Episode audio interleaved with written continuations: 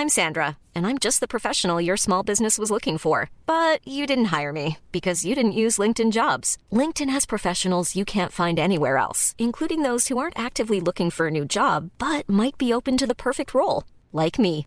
In a given month, over 70% of LinkedIn users don't visit other leading job sites. So if you're not looking on LinkedIn, you'll miss out on great candidates like Sandra. Start hiring professionals like a professional. Post your free job on linkedin.com/people today.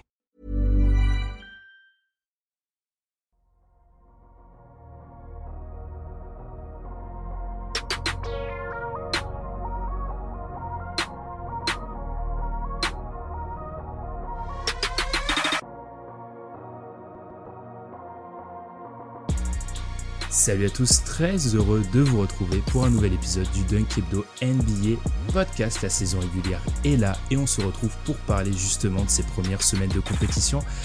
Des premières semaines aux fortunes diverses, hein, selon les membres de l'équipe, n'est-ce pas Tom? Tom, notre supporter des Grizzlies les Grizzlies qui affichent au moment où on enregistre, c'est très important de le répéter, hein, au moment où on va enregistrer dans les, ces podcasts de saison régulière, une petite victoire pour 8 défaites. Euh, Tom, comment ça va?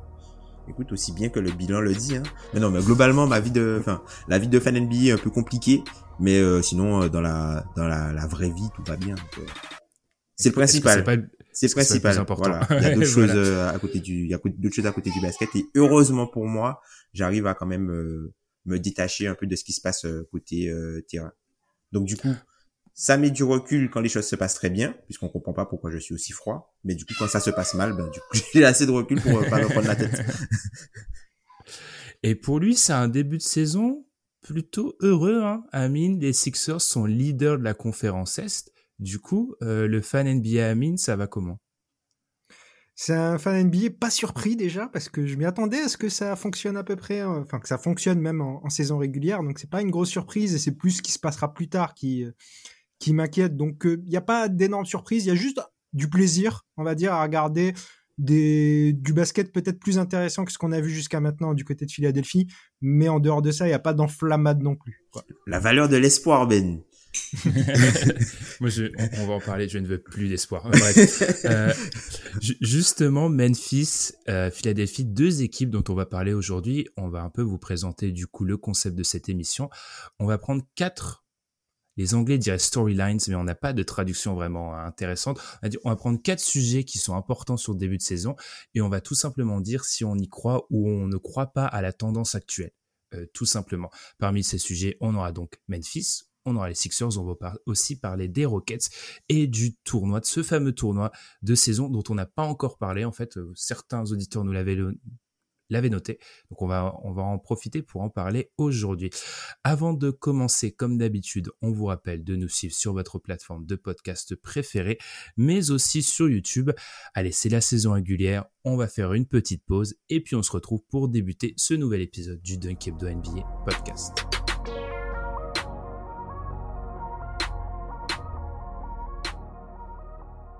Commençons avec Memphis. Alors en plus de parler de ces équipes, ce qu'on a décidé, c'est de prendre parfois une citation d'un acteur NBA ou une stat et tout simplement expliquer si on est d'accord, pas d'accord, si on y croit, si on n'y croit pas à cette stat. Pour Memphis, forcément, je vais me tourner vers toi, Tom, avec un homme que tu connais bien, Chris Vernon, euh, de The Ringer, la voix de Memphis, et la voix, tout simplement, je pense, la, voix aussi, qui a eu l'occasion de dire euh, dans le podcast de Ben Simmons, je cite, euh, de Bill Simmons, trop tôt pour être complètement paniqué, oui. Trop tôt pour être inquiet, non. Est-ce que tu es d'accord avec ça, Tom? Euh, oui, je suis totalement d'accord avec ça dans le sens où euh, tout va dépendre des objectifs que tu avais. Si ton objectif de base c'était d'être, euh, d'accueillir une saison, de- une série de playoffs à la fin de la saison, ça c'est un objectif que je pense qu'il faut revoir à la baisse. Mais après, tout ce qui est se qualifier pour euh, euh, la post-season, ça reste possible. Et euh, c'est pas encore le moment de parler de tanking, en tout cas de mon côté. Hmm, C'est des takes qu'on avait vu à- apparaître, en tout cas qui commençaient à On apparaître. salue sur les Chris. Manix. où fallait, fallait tanker. Alors, il est vrai que le début de saison a été difficile. Hein, cinq défaites de suite, première fois pour entamer la saison, première fois en 21 saisons du côté des Grizzlies, que euh, on avait un début de saison si difficile. Amine, est-ce que tu es d'accord avec ça? Donc, on ne panique pas, mais on s'inquiète un peu.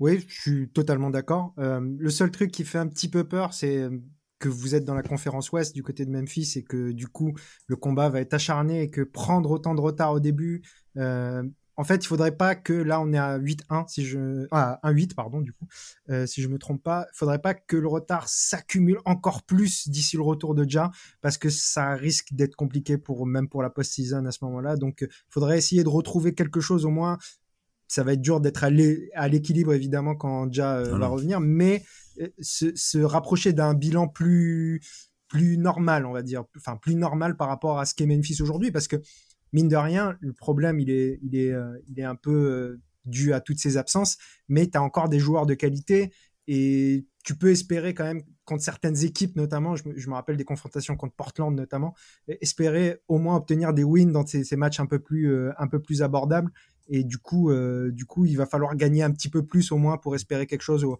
moment où, où Ja va revenir.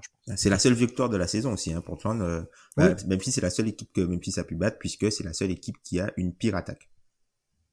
On va en parler et justement difficile donc autant plantons le décor dès le début de parler des Grizzlies sans parler des absences va, on va en parler au début. Donc, pour les résumer, on a donc Jamoran qui est suspendu. On a appris avant le début de la saison que Steven Adams serait out, un blessure au genou droit, et aussi Brandon Clark qui lui euh, souffre encore de sa euh, blessure au tendon d'Achille en mars dernier. Donc, ta rotation intérieure est largement euh, diminuée. Si on ajoute à ça les petits bobos à droite à gauche pour les Derrick Rose, etc. Tom, du coup, c'est ce que je te posais comme question avant qu'on démarre en off comment tu arrives à tirer des conclusions de ce qui se passe en ce moment, sachant que l'effectif que tu vois sur le terrain est pas celui qui est espéré. En fait, comment tirer des conclusions de ça? Parce qu'à la fois, il y a peut-être, on va en parler, des choses, je pense à l'attaque sur demi-terrain, qui préexistent, mais il y en a d'autres qui apparaissent en fait quand il y a une telle chute de talent et de réservoir de joueurs disponibles. Bah, c'est une bonne question, mais, de toute façon, quand tu regardes l'effectif actuellement, enfin l'effectif qui joue, hein, qui est sur le terrain, euh, on pouvait se dire qu'avant le début de la saison, avant qu'on apprenne toutes les blessures, que euh, Memphis, les points forts étaient du coup le, la partie back courte, enfin avec euh, le, niveau de guard play globalement, si on, on, on, met de côté la blessure de, de, de Jamorant, et euh, le secteur intérieur où il y a des intérieurs qui sont plutôt polyvalents et qui sont bons dans, dans leur rôle. Quand tu prends par exemple Jack Jackson Jr., euh, Steven Adams, Brandon Clark, Santi Aldama et, euh, et euh, Xavier Tillman, tu as cinq intérieurs qui sont plutôt bons à chaque fois dans leur rôle. Sauf que ben aujourd'hui, ben la, faiblesse de base qui était l'aile, ben c'est plus le principal problème puisque aujourd'hui des choses qui étaient des forces sont devenues des faiblesses. On rappelle que Memphis commence les matchs aujourd'hui avec Jacob Gilliard à la main et en pivot Bismack Biombo. Donc déjà ça te met, ça te remet euh, déjà dans le, le, contexte de ce qui se passe. Et en fait, on parle souvent ici de la théorie du costume. En fait, tu as beaucoup de joueurs qui sont obligés de, d'enfiler entre guillemets des costumes qui sont plus grands, qui sont plus importants, et du coup qui euh, leur fait perdre globalement un peu de valeur par rapport à en termes de productivité et d'efficacité. Et du coup, bah c'est euh, c'est une cascade en fait. Et comme encore une fois, hein, quand le, le joueur qui est censé jouer est blessé, c'est le remplaçant qui le remplace et le remplaçant du remplaçant prend des minutes. Là, tu as le joueur qui le joueur principal qui est blessé, le remplaçant qui est blessé. Donc c'est le remplaçant du remplaçant qui prend la place du titulaire et c'est quelqu'un qui, qui Jacob Guillard, c'est un two-way player qui euh, se retrouve à avoir euh, des minutes et même euh, et même Bismack Biombo, Bismack Biombo qui n'était pas signé au début de la saison et il fait un énorme bien puisque la problématique aussi de Memphis c'est une problématique de taille. Memphis c'est une équipe qui est contraint de jouer petit, sauf que les joueurs petits qui jouent non ne mettent pas dedans de loin. Donc ça pose ça pose une autre problématique de taille et du coup, Bismack Biombo, il fait énormément de bien, pas parce que c'est Bismack Biombo, tout simplement parce qu'il n'y a pas d'alternative en fait. C'est ça. Si on regarde euh, en termes de minutes jouées, alors le joueur qui a le plus joué, c'est Desmond Bain. Ensuite, on a du Jaren Jackson, Marcus Smart. Jusque-là, rien de choquant. Mais ensuite, quand on descend cinquième place, on a du David Roddy. Ensuite, on a euh, neuvième du coup Jacob Gilliard, dixième Bismack Biombo. Euh, Bismack Biombo qui a déjà starté trois matchs. comme tu le disais, Tom, pour un secteur intérieur qui était très très fourni. Amine, je vais te poser la même question. Qu'est-ce qu'on peut qu'est-ce qu'on peut tirer de ce début de saison? Est-ce qu'il n'y a pas aussi peut-être des éléments positifs? Essayons de contrebalancer hein, le trop positif d'un côté, le trop négatif de l'autre, aujourd'hui en parlant de certaines de ces équipes, parce que perso, je trouve que Desmond Bay, qui a été un petit peu encore surresponsabilisé, répond plutôt bien. Oui, il répond plutôt bien. Et puis même Jaren Jackson, après des débuts difficiles, il a montré, euh, il a, repris un petit peu d'effort sur, euh, sur, euh, sur les derniers matchs. Le problème, c'est que c'est qu'il manque des choses trop importantes plus, plus qu'autre chose à Memphis. On, on, se rappelle quand même que c'était une équipe qui, qui misait beaucoup sur le rebond offensif et qui ne peut plus miser aujourd'hui autant sur le rebond offensif. Ça les aidait beaucoup d'avoir toutes ces, ces, secondes chances et, et, et ces possibilités. pareil, évidemment, quand tu perds ton meilleur joueur euh, sur suspension, c'est difficile de, de, de, construire ton équipe euh, sans ton meilleur joueur, tout simplement, euh, la personne de Jamorant qui apporte énormément, qui aide justement beaucoup. Certains ont peut-être sous-estimé ça, mais qui aide beaucoup justement Desmond Bain et Jaren Jackson à donner leur pleine mesure. Et du coup, c'est plus dur sans lui. On peut parler aussi des joueurs qui sont partis, mais là, c'est plus dans les, dans les défauts. Mais aujourd'hui, c'est évident qu'un Tyus Jones qui est parti euh, cet été ferait énormément de bien euh, à Memphis dans cette, dans cette difficile période. Néanmoins, dans ce, on va dire que c'est pas si étonnant que ça que les résultats soient difficiles en ce moment parce que finalement, il manque trop de choses pour avoir une, équipe viable, que ce soit offensivement et défensivement. Et pourtant, on voit les joueurs qui doivent euh, justement montrer qu'ils sont qu'ils sont des joueurs importants montrent euh, et, je pense même, par exemple, à Zia Williams qui enfin montre des progrès tout de même et, et, et le fait d'être responsabilisé doit l'aider, même si c'est dans des matchs difficiles. Ça commence à montrer des choses intéressantes. Maintenant, euh, si, si, si j'ai un, plus un problème euh, à, à, reprocher à Memphis, c'est les choix qui ont été faits récemment par le front office, plus que, plus que les joueurs, les joueurs cadres qui, qui font de leur mieux dans cette situation difficile. Je t'ai vu acquiescer à la question des choix, Tom, donc je te relance sur ça. Je te relance aussi parce que ça a été un petit peu glissé comme ça par Amine et j'aimerais bien qu'on s'arrête un peu dessus avant d'enchaîner, mais euh, l'importance de Jamorant. Nous, je sais que globalement, collectivement, chez DH, on avait tendance à un peu calmer certaines des, c'est pas des analyses qui visaient à peut-être un peu trop euh, euh, sur euh, un peu donner un peu trop de compliments, offrir un peu trop de compliments aux joueurs de complément, quitte à euh, parfois un peu descendre, si je peux parler comme ça, euh.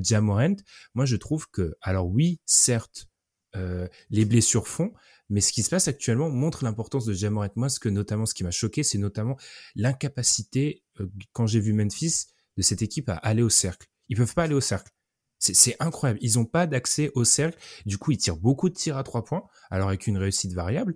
Mais par rapport au choix, Tom, et par rapport à l'importance de Jamorant, là, moi, je trouve que dans les éléments qui préexistent, l'importance de Jamorant est là. C'est-à-dire que euh, Desmond Bain est un joueur qui répond présent, Jaren Jackson aussi, mais le moteur de cette équipe, c'est Jamorant. Et c'est, on va pas dire que ça a été remis en question, mais peut-être on a tendance à trop penser que déjà profiter de l'impact de ces joueurs-là plutôt que de beaucoup insister sur sa capacité à diffuser. Mm.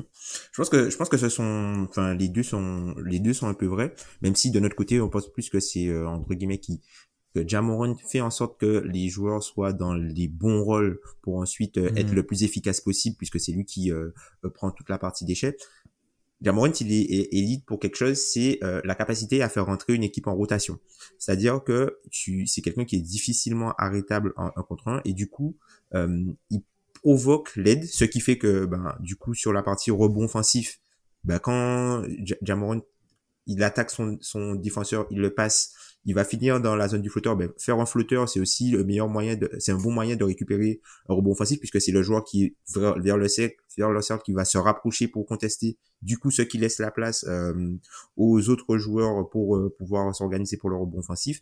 Et c'est aussi un joueur de percussion euh, dans l'axe qui, encore une fois, hein, remisking les équipes ne veulent pas que tu ailles dans l'axe. Jaborant, c'est difficile de l'empêcher de rentrer dans la raquette. Donc, du coup, ça libère après c'est ce qui lance du coup c'est lui qui, casse un peu la, défense globalement pour que euh, les, autres joueurs aient des positions euh, de tir beaucoup plus faciles et soient maximisés dans ce qu'ils peuvent faire.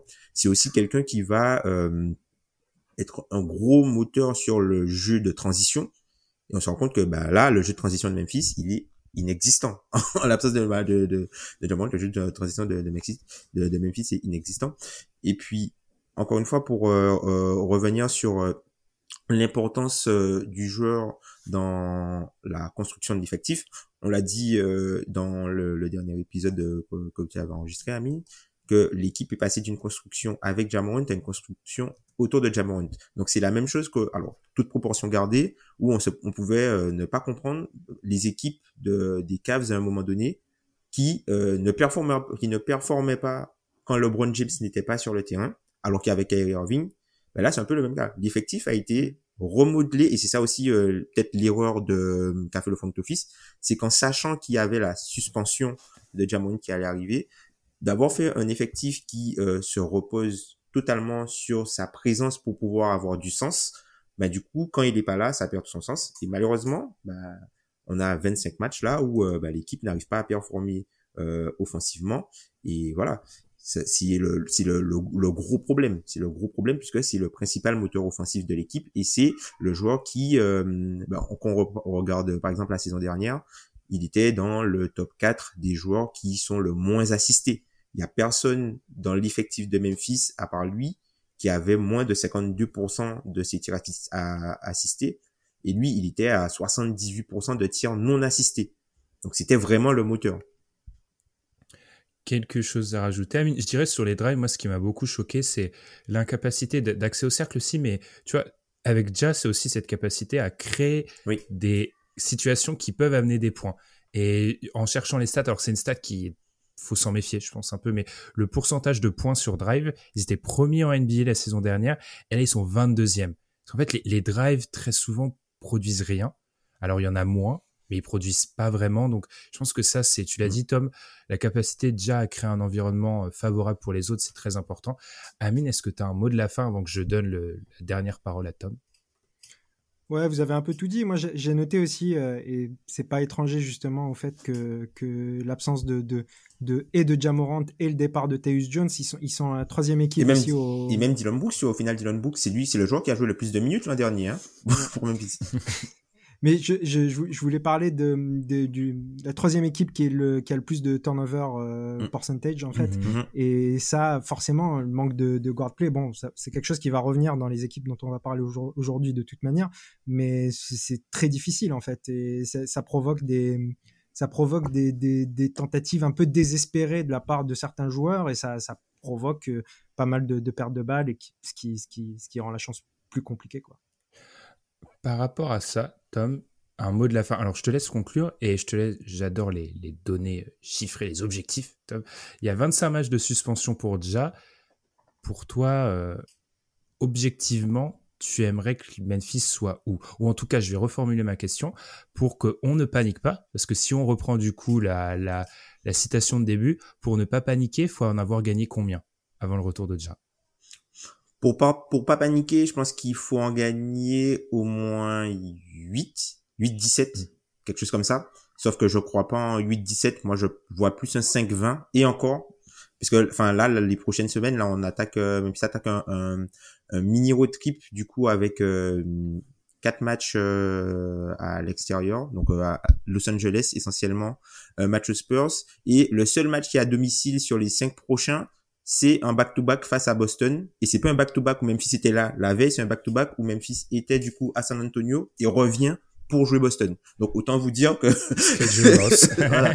autant vous dire que voilà le, ça va être ça va être très compliqué. D'ailleurs pas aucune défaite euh, à domicile depuis le, le, début de saison. Donc moi je vois plus quelque chose comme 5 victoires. Aucune victoire pardon. Aucune victoire alors que Memphis l'an dernier était l'équipe hmm. qui avait le plus haut pourcentage de victoires à domicile de, de la ligue. Donc, Même euh, historiquement, c'est une équipe qui, ouais. Donc, euh, moi, franchement, je vois du 5-20. Ça veut dire que globalement, faudrait aller. Il va rester 57 matchs. Sur les 57 matchs, il faudrait en gagner 30, 30, faire peut-être 30-27 pour euh, peut-être être dixième, un truc comme ça. Et 30-27, ça te met, ça pourrait te mettre dixième. Et 30-27, c'est 60% de victoire avec Jamoran. Mais c'est pas dit que Jamoran va jouer tous les matchs quand il va revenir. voilà, Et c'est pas un bouton on-off, tu vois. Il va revenir, mm-hmm. mais il va pas dès le premier match sur le terrain, il va peut-être pas retourner euh, top diamant. Donc, mm. effectivement. C'est ça. Donc euh, c'est vrai que ça, hum, ça complique. En tout cas pour ce qui est euh, avantage du terrain, je trouve ça, enfin déjà mort. Et puis il y a deux choses, enfin peut-être trois choses qu'on n'a pas encore abordées là-dessus, et puis on va avancer après pour puisqu'on a d'autres sujets. Vas-y, vas-y Tom. on parle rarement de Memphis, donc c'est au moment. Vas-y.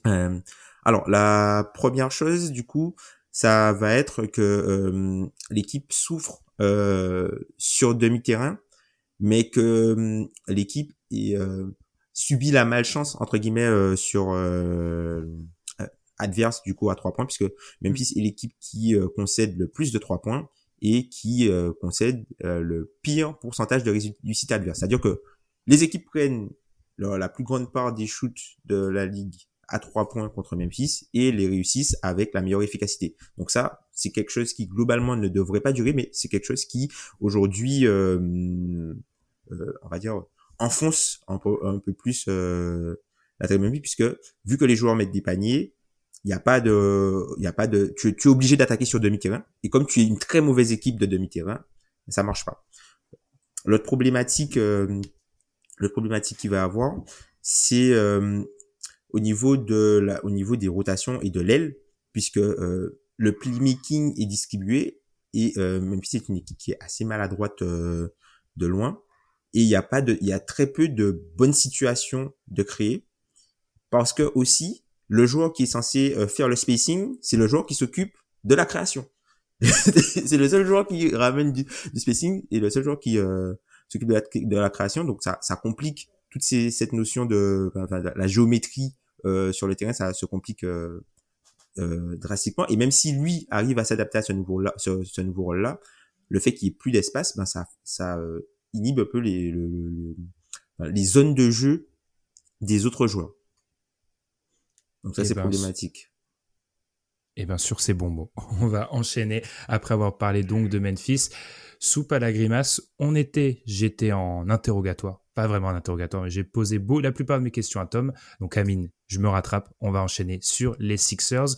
On passe donc du dernier de la conférence Ouest au premier de la conférence Est, pour l'instant techniquement, avec les Sixers. Alors, la petite phrase sur laquelle je vais te faire réagir, c'est celle-ci de Tim Bontemps, qui, euh, dans le podcast de Hoop Collective, les Sixers ont une chance. Alors, on est sur des phrases qui ont été prises totalement hors contexte. Hein. c'est du mauvais travail de, de podcaster. Les Sixers ont une chance d'être parmi les deux premiers à l'Est à la fin de la saison régulière.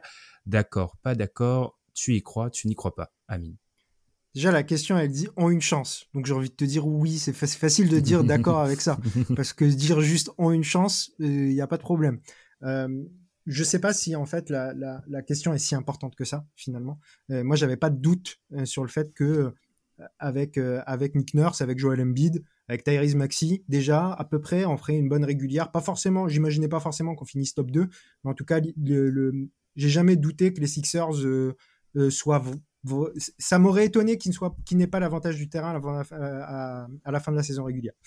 Et du coup, maintenant, il y a, quand même des choses qu'il faut préciser parce qu'il s'est passé quelque chose cette nuit même ou la nuit mmh. d'aujourd'hui où on enregistre, c'est que Kelly Oubre a eu un, accident de voiture. Euh, souhaite un très prompt rétablissement. il y a des risques qu'il soit absent longtemps. Et j'aurais jamais cru dire ça un jour, mais Kelly Oubre aujourd'hui est assez fondamental dans ce qui se passe du côté des Sixers. Et du coup, Maintenant, il va falloir. Il y a cette première question pour répondre d'accord, pas d'accord. Je développerai un peu plus tard. Et la deuxième, c'est ce que va faire Daryl Morey aussi, parce que j'ai très peu de doutes sur le fait que l'effectif encore qu'on a aujourd'hui ne sera pas le même à la fin de la saison. Donc tout ça, ça met un trouble euh, autour de, ce que, de comment se terminera la saison des Sixers. Euh, néanmoins, de ce qu'on a vu pour l'instant, euh, on est sur une équipe top 5 attaque, top 5 défense, avec un système énormément basé sur la transition, euh, avec euh, l'absence de playmaker évidemment, et donc une défense très agressive. Euh, on a retrouvé une équipe qui se bat au rebond, ce qui n'était pas le cas, très peu le cas en tout cas sous Doc Rivers, et un Joel Embiid concentré dès le premier quart-temps sur la défense, ce qui fait qu'aujourd'hui, c'est un candidat sérieux à occuper une place top 2 sur, sur, sur la, saison régulière à l'Est. Ouais, on précise, c'est vrai Kelly Oubre. Je pense que Tom a appris l'information pendant le podcast. Moi, c'est Amine, je vais être honnête, qui me l'a dit avant de, avant qu'on enregistre, qu'on n'avait pas surveillé ça. Mm. On enregistre aux auras euh, chez Dunkado cette semaine. Et effectivement, grosse perte parce que Kelly Oubre faisait un début de saison Tony Truant euh, du côté des, des Sixers pour un joueur qui euh, a beaucoup voyagé en NBA et qui était très efficace, qui apportait beaucoup de choses. je te relance sur la même question, Tom. Est-ce qu'ils ont vraiment une chance d'être dans le top 2 Et est-ce qu'on y croit ce début de saison qui est bah, 8-1 Je vais y revenir avec des matchs. Moi, j'en ai vu certains. Je ne comprends pas certains matchs, comment ils les ont gagnés. Mais du coup, qu'est-ce que tu penses du début de saison des Sixers?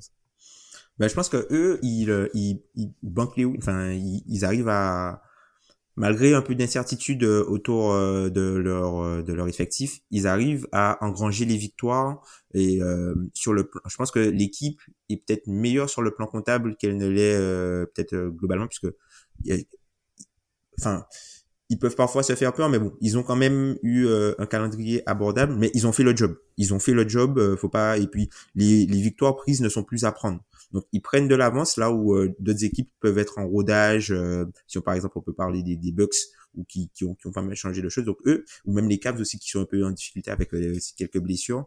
Donc eux, ils sont bien partis, ils sont un peu dans, dans, dans le, un peu le, le, siège de Boston.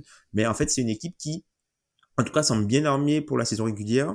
Mais comme tu le disais, Amine, il y a trois éléments qui planent euh, sur la tête de cette équipe-là. C'est un, contractuellement, vu qu'il y a plein de joueurs qui sont euh, en contrat finissant, à quel moment, enfin, peut-être qu'à un moment dans la saison, euh, ces joueurs-là vont passer à regarder euh, le, leur contrat et leur futur.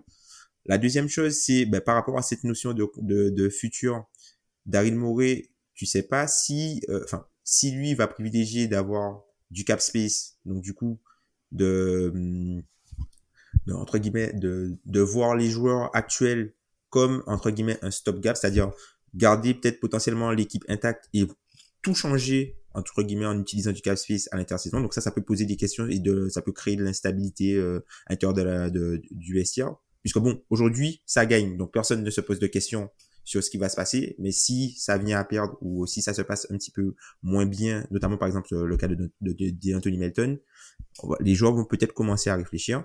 Et euh, la troisième, euh, c'est pour moi c'est euh, un joueur qui est fondamental. Alors je vais pas parler de, de Maxey notamment pour les par rapport à son contrat, mais surtout de Tobias Harris puisque on sait bien que si jamais, enfin Tobias Harris c'est un joueur qui, enfin sur le début de saison est vraiment très bon, qui apporte un petit peu plus que ce qu'il a l'habitude d'apporter mm. et, et notamment qui est intéressant sur le jeu avec Embiid d'ailleurs. Enfin, les, mm vous savez que je suis un grand fan des entry pass de Kyle Anderson. Euh, le, jeu, le jeu avec Embiid, les, les, les petites entry pass, euh, non, c'est, c'est bien de voir Tobias Harris de prendre un peu plus de responsabilité.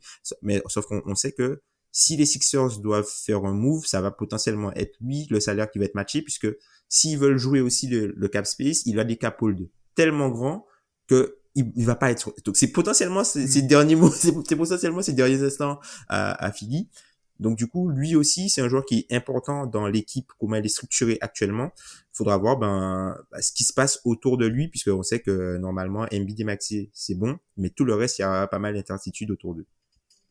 C'est ça, c'est une équipe qui gagne beaucoup avec beaucoup d'incertitudes. Pour revenir sur la notion de bonne saison régulière, en fait, ils sont un peu taillés, comment dire, leurs points forts sont des choses qui sont très valorisées en saison régulière et leurs défauts sont pas exposés en, saison régulière.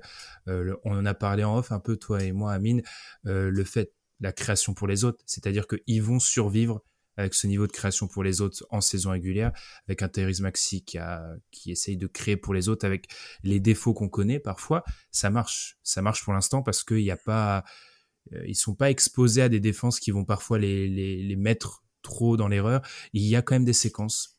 Euh, je pense au match, dans ceux que j'ai vus, euh, c'est le match contre, contre, contre les Pistons, le début du match contre les Pistons où ils perdent un camion de ballon sur le premier carton. C'est, tu vois qu'il manque un mec capable de, de vraiment assurer le playmaking. Je pense aussi à leur capacité à provoquer des fautes être très souvent sur la ligne, quelque chose qui est ultra valorisé. Actuellement, j'ai fait la petite recherche sur StatHead. Ils ont, sur les dix dernières années, ils auraient la onzième saison en termes de three throw rate actuellement. C'est-à-dire qu'ils vont énormément sur la, ligne de réparation, que ce soit Thérèse Maxi ou bien évidemment Joel Embiid. Ça, c'est quelque chose qui est valorisé en saison régulière également. Et puis, comme vous l'avez dit, Tobias Harris, qui est un joueur qu'on sait parfois, Amine pourrait le confirmer, qui parfois peut-être a un abonné absent sur certaines campagnes de playoffs. Donc, pour ce qui est de la question à saison régulière, j'ai un peu peur sur euh, la puissance de feu, c'est-à-dire que je pense que quand d'autres équipes vont être mieux rodées, ils risquent d'être un peu en dessous. Mais pour moi, en fait, c'est une équipe, comme Amine l'avait déjà très bien résumé, qui est taillée pour de la saison régulière. En fait, ils sont taillés pour ça, donc l'avantage du terrain me semble pas être totalement inenvisageable. Ouais, tu as, parlé de beaucoup de choses dont je voulais parler, de la capacité à aller chercher des lancers francs, mais tout ça, ça repose pas mal sur, euh, sur, une, certaine chose, sur une chose en particulier, parce qu'on a, on a entendu pas mal, c'était une des choses que j'avais proposé un petit peu pour parler des Sixers, on a entendu pas mal, est-ce que les Sixers sont meilleurs sans, sans James Harden? Euh, J'ai envie de répondre tout de suite non. Les, meilleurs, les, les Sixers sont meilleurs avec Nick Nurse comme coach. Je suis désolé, mais c'est une réalité, c'est ça. Et on ne sait pas ce que, vu que finalement Nick Nurse est en train de proposer un peu quelque chose euh, en tout cas d'un point de vue tactique assez similaire à ce qu'il proposait à Toronto parce qu'il a un peu les mêmes problèmes, même si dispose d'un avantage euh, beaucoup plus important, c'est d'avoir un, un, Joel Embiid euh, en, pivot. néanmoins, ce qu'on voit aujourd'hui, c'est de l'agressivité en attaque et en défense. Mm. Et c'est vraiment ce qu'on voyait très peu avec Doc Rivers. C'était peut-être son plus gros défaut parce qu'on se retrouvait avec une, notamment une attaque extrêmement statique. Alors c'était une attaque, c'est bizarre de dire ça parce que l'année dernière Philly a une super attaque, une des meilleures attaques de la ligue, mais néanmoins c'est une attaque extrêmement, c'était une attaque extrêmement statique avec des joueurs dans les corners. Je pense à Tobias Harris justement. S'il fait aujourd'hui une bonne saison, c'est parce que il est mis dans de meilleures dispositions que de rester dans un corner et d'attendre ou de faire sa propre isolation une fois de temps en temps quand c'est pas pour James Harden ou pour euh, ou pour euh, Joel Embiid et c'est pour ça qu'un joueur comme Kelly Oubre aussi important aujourd'hui aussi, euh, il t'apporte énormément dans le rebond offensif. C'est quelque chose qu'on avait abandonné totalement du côté de Philadelphie sous Doc Rivers. Et aujourd'hui, c'est une équipe, une des meilleures équipes, euh, pas une des meilleures équipes, mais c'est une équipe qui se bat bien au rebond offensif, qui va aussi chercher beaucoup donc de, de transition avec des joueurs qui sont plutôt bons là-dedans. Je pense encore à Maxé, encore à Kelly Oubre, des joueurs athlétiques, des joueurs qui euh, qui, apportent dans, ce dans ce sens-là. Donc c'est là où en fait le plaisir du côté d'un supporter des Sixers, c'est de voir des choses qu'on ne voyait plus et on va dire limite plus dommage de ne plus avoir ce meneur gestionnaire pour voir de l'alternance entre deux styles de jeu et un style qui pourrait plus convenir justement euh, dans d'autres joutes que, de la saison régulière. Et de toute manière dont tu as besoin aussi en saison régulière pour avoir un peu plus d'alternance et pourquoi pas proposer quelque chose de différent. Mais euh, plus que de dire euh, on est meilleur sans James Harden. Et du coup ça pose toutes les limites parce qu'aujourd'hui, euh, si Kelly Oubre est absent, par exemple, longtemps, alors il démarre pas dans le 5, c'était PJ Tucker avant le, trade qui était dans le 5, mais aujourd'hui il était dans le 5 et il t'apportait sur beaucoup de choses. Moi, j'ai, pas changé d'avis sur l'inefficacité de Kelly Oubre. Il y a eu des matchs où il a été très efficace sur ce début de saison, mais c'est un joueur un peu streaky qui, qui euh, va retomber dans ses travers à un moment donné. Euh, on fait un très bon début de saison aussi avec un D'Anthony Melton qui a un un assez gros usage par rapport aux joueurs que c'est et qui ne met pas dedans. Euh, donc, euh, c'est des choses, par contre, là, qui peuvent s'arranger. C'est un peu compliqué de voir très loin avec cette équipe des Sixers. Moi, j'ai du mal à croire que Daryl Morey a fait le trade de James Harden euh, dans le but d'avoir cet effectif-là. Je pense que c'est un trade qui appelle un autre trade ou, comme l'a dit Tom, d'aller chercher du cap space. Mais moi, j'ai toujours, j'ai toujours du mal à croire que que j'ai vraiment, j'arrive pas à y croire, surtout que le trade, il a récupéré des pics de draft. Je pense que c'est plutôt pour changer l'équipe et du coup, ça pose les mêmes questions que Tom, c'est-à-dire que, comme il l'a dit, Tobias Harris a de grandes chances d'être dans ce trade. J'espère qu'il y aura Marcus Morris aussi. Mais bon, euh, en tout cas, si trade il y a. Et l'autre question, c'est si trade il y a, c'est pour qui? Est-ce que ça change vraiment? Il peut toujours se passer des choses en NBA des joueurs qui se retrouvent sur le marché euh, aujourd'hui ou demain. Mais aujourd'hui, le meilleur talent qui paraît à peu, près sur le marché des trades, c'est qui? C'est entre Zach Lavine et Pascal Siakam. Euh, je suis pas sûr que ça change diamétralement euh, l'équipe des Sixers et peut-être même que tu perds, tu vas forcément perdre en profondeur et en tu vas perdre là où tu vas gagner en fait finalement.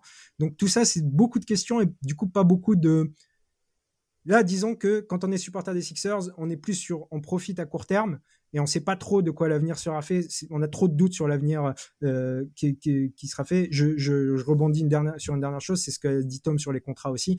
Euh, alors qu'il est euh, sous contrat l'année prochaine, c'est Joel Embiid, Paul Reed et euh, D'Anthony Melton, je crois. Et pardon, Jaden Springer. Donc c'est les trois qu'on a sous contrat pour l'année prochaine, si je ne fais pas d'erreur. J'ai peut-être oublié. Euh... Ouais, bah, je rebondis. Euh, vas-y, vas-y, vas-y, vas-y. Je, te, je pose juste une question et Tom, je te laisserai rebondir ensuite. Tu as mis en avant plusieurs scénarios, Amine. Lequel tu aimerais voir se réaliser, en fait? Franchement, moi, j'ai pas. Là, pour moi, on... là, ça va être très dur pour. Et, et, et, les fans de Philly vont pas être d'accord avec moi. Je sais qu'il y a toujours de l'optimisme, comme vous l'avez, vous avez parlé de l'optimisme. Moi, je pense qu'il y a plus grand chose à faire, en fait. Je pense que tu, tu n'as pas la capacité. En fait, ce qu'il faudrait à cette équipe-là, comme elle est construite actuellement, c'est rajouter un, ailier playmaker limite. Parce que en fait, si tu te, si tu, tu, t'enlèves trop de talent à l'aile pour aller chercher un meneur, tu as moins de talent à l'aile. Donc, en gros, je trouve que c'est impossible aujourd'hui de retrouver vraiment ces statuts de contender. Dans l'idéal, pour l'espérer un petit peu plus, euh, j'ai parlé de, des deux joueurs qui sont actuellement disponibles. Je serais plus sur euh, une vision, vu que, vu que Nick Nurse te propose quelque chose de défensivement de, de, de collectif et qui fonctionne assez bien de manière collective, avec en plus un Joel Embiid qui est un excellent protecteur de cercle. Donc s'il est concentré, ça marche bien. Je serais plus du côté d'aller chercher le vrai talent offensif et donc du coup plutôt un Zach Lavine qu'un Pascal Siakam par exemple si on doit aller euh, on doit aller sur l'un ou sur l'autre. Qui en plus je trouve Zach Lavine fit mieux avec un Joel Embiid, a plus un profil de, de, scoreur extérieur euh, et plus capable off ball. Mais tout ça, je pense pas que ça nous amène à une situation idoine pour les Sixers. J'ai l'impression que Maintenant, c'est attendre que Joel Embiid peut-être en ait marre et c'est peut-être le seul, la seule issue. Quoi. Tom, je te laisse rebondir maintenant. Est-ce que tu as toujours en tête ce que tu voulais dire du coup? Ah oui, oui, en fait, euh, par rapport à ce que disait Amine, euh, on a parlé, Amine et tout à l'heure, on a parlé un peu des incertitudes, mais il y a quand même une certitude et qui, c'est ce qui permet aussi, euh, qui offre de la latitude à cette équipe de Philly, c'est que euh, Taris Maxey a, semble avoir passé un cap et passe le cap du euh, joueur qui a besoin euh, d'un premier décalage à joueur qui crée le premier décalage. Il a réussi pour l'instant à faire ce fameux step qui fait qu'aujourd'hui dans la construction euh, de l'effectif, tu peux te dire que tu n'es pas obligé d'aller chercher un initiateur ball dominant parce que tu peux te dire que tu as ce joueur-là euh, avec Embiid et en fait avec pardon Maxi et tu peux te dire que tu peux aller chercher tu, tu as l'option d'aller chercher un joueur que tu peux intercaler entre les deux, plutôt que forcément aller chercher un joueur que tu dois mettre aux côtés de Maxi.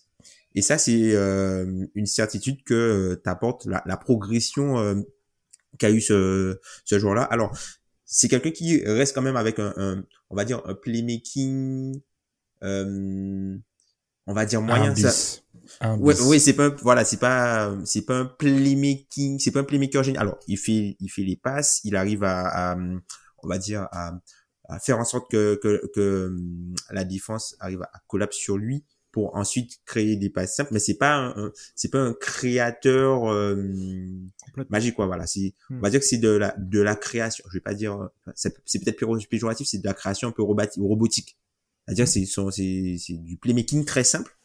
C'est du playmaking je dirais qu'il il voit les passes Tom il les crée pas en fait. Voilà c'est ça c'est ça c'est ça. Et euh, sauf que à un certain niveau peut-être que tu as besoin de ça. Alors encore une fois là c'est que le début de saison. Donc, si ça se trouve, à la fin de la saison, le Terry Maxi qu'on aura sera capable de créer un petit peu plus mmh. ses passes. Donc, ça aussi, on ne sait pas. Mais en tout cas, c'est quelqu'un qui est sur une trajectoire qui euh, est intéressante, où tu peux te dire que ce que tu as besoin peut aller entre les deux et n'est pas obligé d'être au-dessus de Maxi. C'est ça. Je pense que complètement d'accord avec toi, Tom. C'est euh, le fait de me dire, personnellement, en regardant ces Sixers, ils ont peut-être juste besoin d'un mec parfois capable de mener du pick and roll, etc., de trouver les décalages, mais ils n'ont pas besoin que ce mec-là soit un top 50 NBA, peut-être, dans, dans l'état, ou qu'un top 40 NBA. Par rapport à Maxi, alors ça, c'est un truc qui est souvent dit, répété, etc., mais moi, j'ai vraiment l'impression que le jeu ralentit pour lui, dans le sens où il voit, il est un mm. peu moins feu follet, etc. Alors, il y est toujours parce qu'il a un premier pas dévastateur, mais euh, j'ai vraiment l'impression qu'il commence à voir les passes. Tu vois, il les crée toujours pas, mais il en voit de plus en plus. Ça, c'est très important. Dernière chose, avant qu'on enchaîne, tu parlais du jeu. Moi, je les trouve un peu plus agréables à regarder quand même. C'est oui. Sixers. Ah, il y a pas hein. Parce que tu, parlais de robot, on parlait de robotique pour le, les, les, passes parfois de, de Maxé. Il y avait le côté robotique du pick and roll à outrance avec la passe pour euh, la pocket pass, le truc ouais, dans le elbow. Pass, dans le elbow. Il y avait un côté côté, euh, pour, pour justement en préparation du DH20 et aussi parce que j'étais passé chez Guillaume, qu'on salue pour le Basket Lab sur Embiid c'était un peu c'était un peu quand même chiant à un moment. Donc bah, c'était euh, ISO, ISO pick and roll. Et c'est ce que je disais c'est que autour c'était statique. Donc forcément et, ça s'est vu euh, ça a été un gros problème en playoff hein, euh, l'attaque statique autour de Harden Embiid parce qu'à partir du moment où les deux ne fonctionnaient pas assez ça il y a plus rien qui marchait en fait. Et c'est c'est c'est ce qui a vraiment changé. Et comme j'ai dit on prend du plaisir à regarder les matchs c'est pas non plus euh, le, du, du basketball euh, magnifique euh, non plus, hein, faut pas exagérer. Mais disons que de ce qu'on a été servi, c'est plus agréable à regarder, ça c'est certain. Et hum, il y a la, y, a, y a pas une augmentation énorme sur la fréquence au cercle, mais en vérité il y a beaucoup de short mid qui sont pris par, par beaucoup de joueurs. En vérité que ce soit euh, Tyrese Maxi ou Tobias Harris qui ont augmenté énormément leur short mid. Je pense notamment au flotteur de Tyrese Maxi qui, est, sur, qui devient une, une, vraie arme, une arme euh, vraiment intéressante. D'ailleurs, pour revenir sur Tyrese Maxi, euh, là, là où il arrive quand même à me surprendre, même si je l'espérais cette, cette progression, c'est le plafond scoring qui commence à, je commence à me demander quel est son plafond scoring parce que en augmentant son usage, il garde une très grande efficacité, même si sur pull-up c'est moins bien sur ce début de saison, mais bon, c'est quelque chose qui a, une énorme variance, donc on est sur 8 matchs, on va pas encore s'inquiéter énormément. Mais n'empêche qu'il a augmenté encore son usage et qu'il garde des standards très hauts. Et là-dessus, j'étais pas forcément, euh, je, suis très content. on voit que c'est un, joueur qui, comme l'a dit Tom, on serait pas étonné finalement qu'il y ait des progressions qu'on n'attende pas qui, finissent par avoir parce que ça se voit que c'est un, bosseur et qu'il a envie de, de, progresser en fait. Et aujourd'hui, il est avec un coaching staff qui, je pense, va va chercher ça en lui parce qu'on va avoir besoin justement d'un gros Tyrese Maxi. Et c'est pareil pour, euh, pour Tobias Harris. Je pense que ce qui lui fait beaucoup de bien aussi, c'est de revenir un petit peu dans ce rôle de troisième option aussi. Parce que, euh, disons que ça, forcément, il allait être limité au, catch and shoot et, euh, et, et, à faire ses ISO quand les autres ne sont pas là, quand il était devenu un peu cette quatrième option sous, sous, Doc, sous Rivers. Et du coup, cette meilleure responsabilisation des tâches, euh, permet aussi à, plus de joueurs de, donner un meilleur basketball finalement. Je pense aussi qu'au niveau de la création, même s'il n'y a pas vraiment de progrès, euh, Joel Embiid est mieux entouré pour faciliter sa, création. Euh, on voit bien que Joel Embiid est plus, euh, plus euh, efficace quand même sur, avec des, joueurs mobiles autour de lui pour les trouver, pour trouver des passes faciles finalement pour, pour ouvrir. Et du coup, il y a un progrès à la passe et il y a un progrès même sur les, les, turnovers que, que Embiid avait. Donc tout ça, c'est plutôt positif, mais jusqu'où ça va aller? Comme vous l'avez dit, pour, parce que la question de départ, c'était un peu top 2. la grosse question, c'est sur les Bucks et sur ce qui se fait au niveau des coachings des Bucks. Et euh, les blessures, euh, comme l'a dit, euh, comme dit Tom, les blessures au, niveau des Cavs. Et, et sinon, sinon, pour l'instant, on a l'impression quand même que la conférence Est est menée justement par ces Celtics et par ces, ces Sixers. Et le match d'ailleurs entre les Celtics et les Sixers l'a bien montré avec, avec une belle confrontation entre les deux équipes. C'était le risque, je le savais, de, de, lancer sur les deux équipes favorites de nos, de nos compères. On est bientôt, on a passé les 40 minutes. On va donc enchaîner. Oui, on, va donc, on va donc enchaîner. Bon, c'est le début de saison. En fait, il y a toujours une bonne saison. Il y a toujours une bonne raison pour jamais respecter le timing. C'est le début de saison, c'est la off-season, c'est le playoff. Bon, bref, etc. Il y a toujours une bonne raison. C'est le in-season tournament. C'est le in-season tournament. on se le garde pour la fin.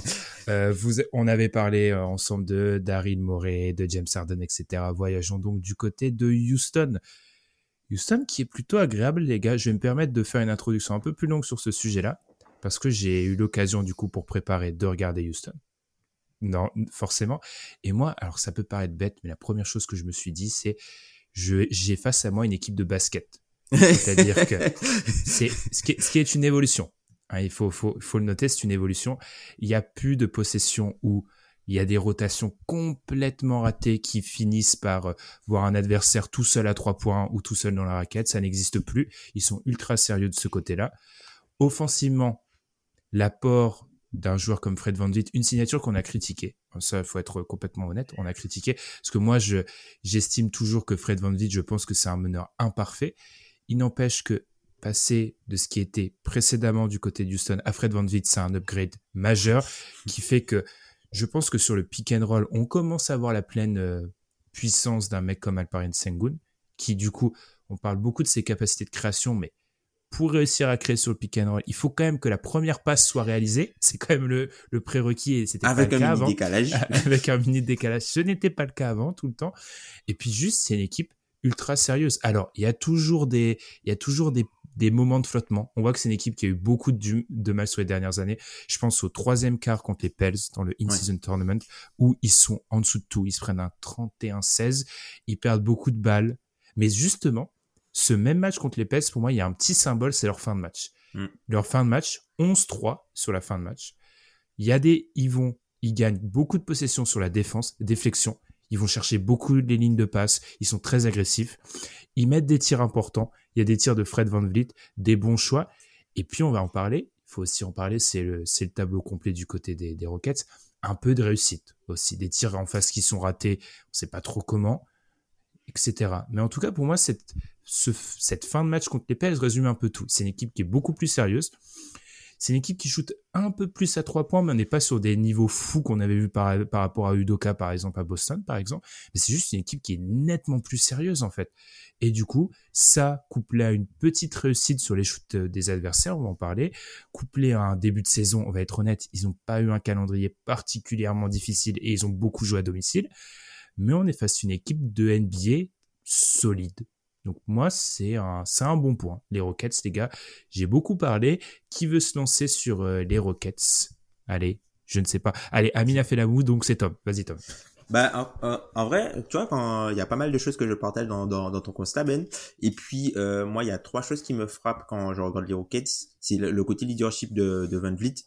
T'as Hmm. vraiment euh, une notion de leadership. Alors, il y, a- il y en a un peu avec Dylan Brooks, mais le, le vraiment Doncic, tu sens que euh, pas Doncic, Van Vliet, tu sens que c'est le leader de, de, de cette équipe-là. Le, comme tu disais, le rôle de la connexion avec euh, euh, Sengun, où euh, il y a beaucoup de ballons qui passent euh, par lui. Alors pas, alors c'est pas le, c'est pas le, le hub total puisqu'il y a quand même parfois des possessions où il ne, où il, il touche pas la balle, mais il reste quand même central dans la façon de constituer l'attaque. Et comme c'est un joueur qui a, on va dire, il a un peu de déchets, mais ça reste raisonnable par rapport à la valeur de la création qu'il t'apporte.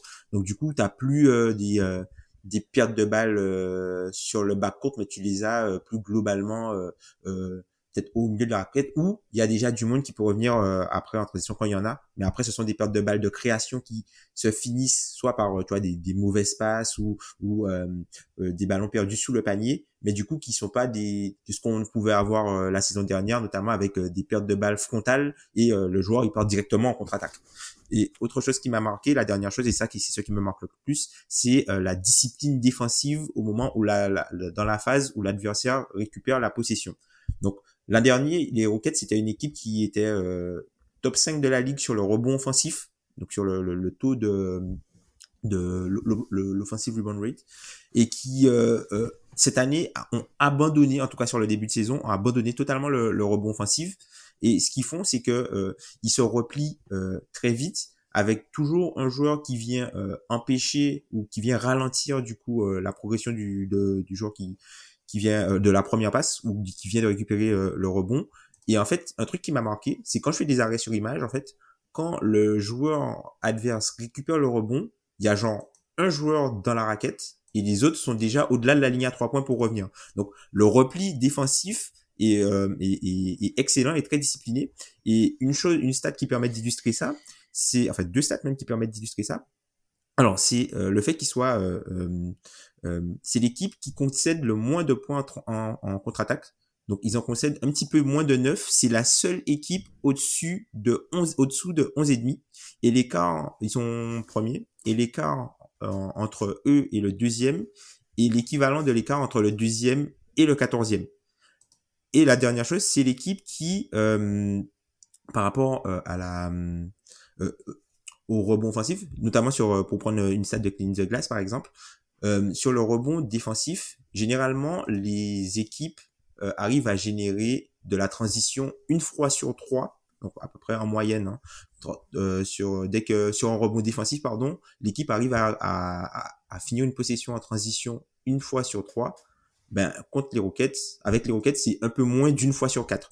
Donc c'est une équipe vraiment euh, avec un style méticuleux qui te force à jouer sur demi-terrain et qui fait peu d'erreurs au final. Pour continuer un peu compléter ça, avant de donner la parole à Amine, la stat est passée dans le match contre les contre les justement sur la télé euh, de la télé Houston, c'est que Houston était euh, sur les trois dernières saisons. Alors c'est une stat qu'il faut prendre avec beaucoup de des pincettes. Ils étaient derniers en termes de points concédés sur transition. Et actuellement, ils sont, comme tu l'as dit, Tom, ils sont premiers.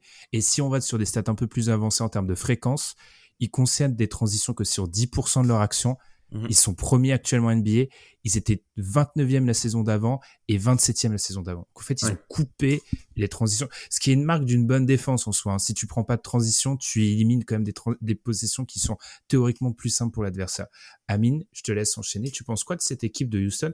Encore, encore une fois, on va être honnête. Hein. On a été très critiques sur leur intersaison. Donc, qu'est-ce qu'on pense de leurs 8 euh, ou 9 premiers matchs? Alors, vu que tu me lances sur euh, le fait qu'on était très critique sur l'intersaison, je l'étais tout particulièrement euh, critique. Et en fait, si je, dois, faire un mea culpa, je dois faire un mea culpa. Je ne croyais pas que ça fonctionnerait aussi bien.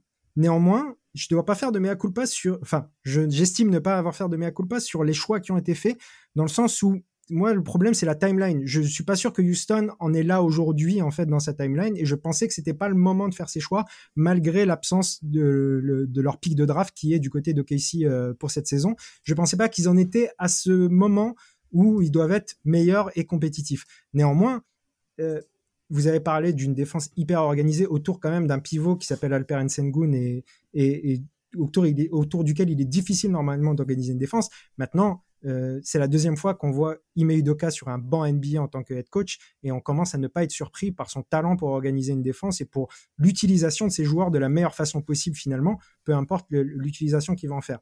Aujourd'hui, euh, pour aller dans le sens aussi des stats que vous avez donnés, ils ont aussi la pace la plus lente de, la ligue, euh, Houston. Donc on voit bien que c'est une équipe qui veut jouer le demi-terrain en défense et en attaque et prendre son temps pour organiser. Maintenant, il y a des choses euh, très, très positives. Je pense euh, à, on n'en a pas encore parlé, mais on voit enfin des progrès, je trouve, chez Jalen Green, qui commence à montrer des choses plus intéressantes dans un, après, forcément, peut-être, c'est là où euh, est la limite de mon raisonnement de tout à l'heure de c'est pas, c'était pas, c'était pas le moment de faire ça, mais si Jalen Green commence à montrer des progrès, c'est aussi parce qu'il est mieux entouré et entouré de joueurs expérimentés qui lui, qui lui facilitent les choses et l'empêchent de, de prendre des mauvaises décisions.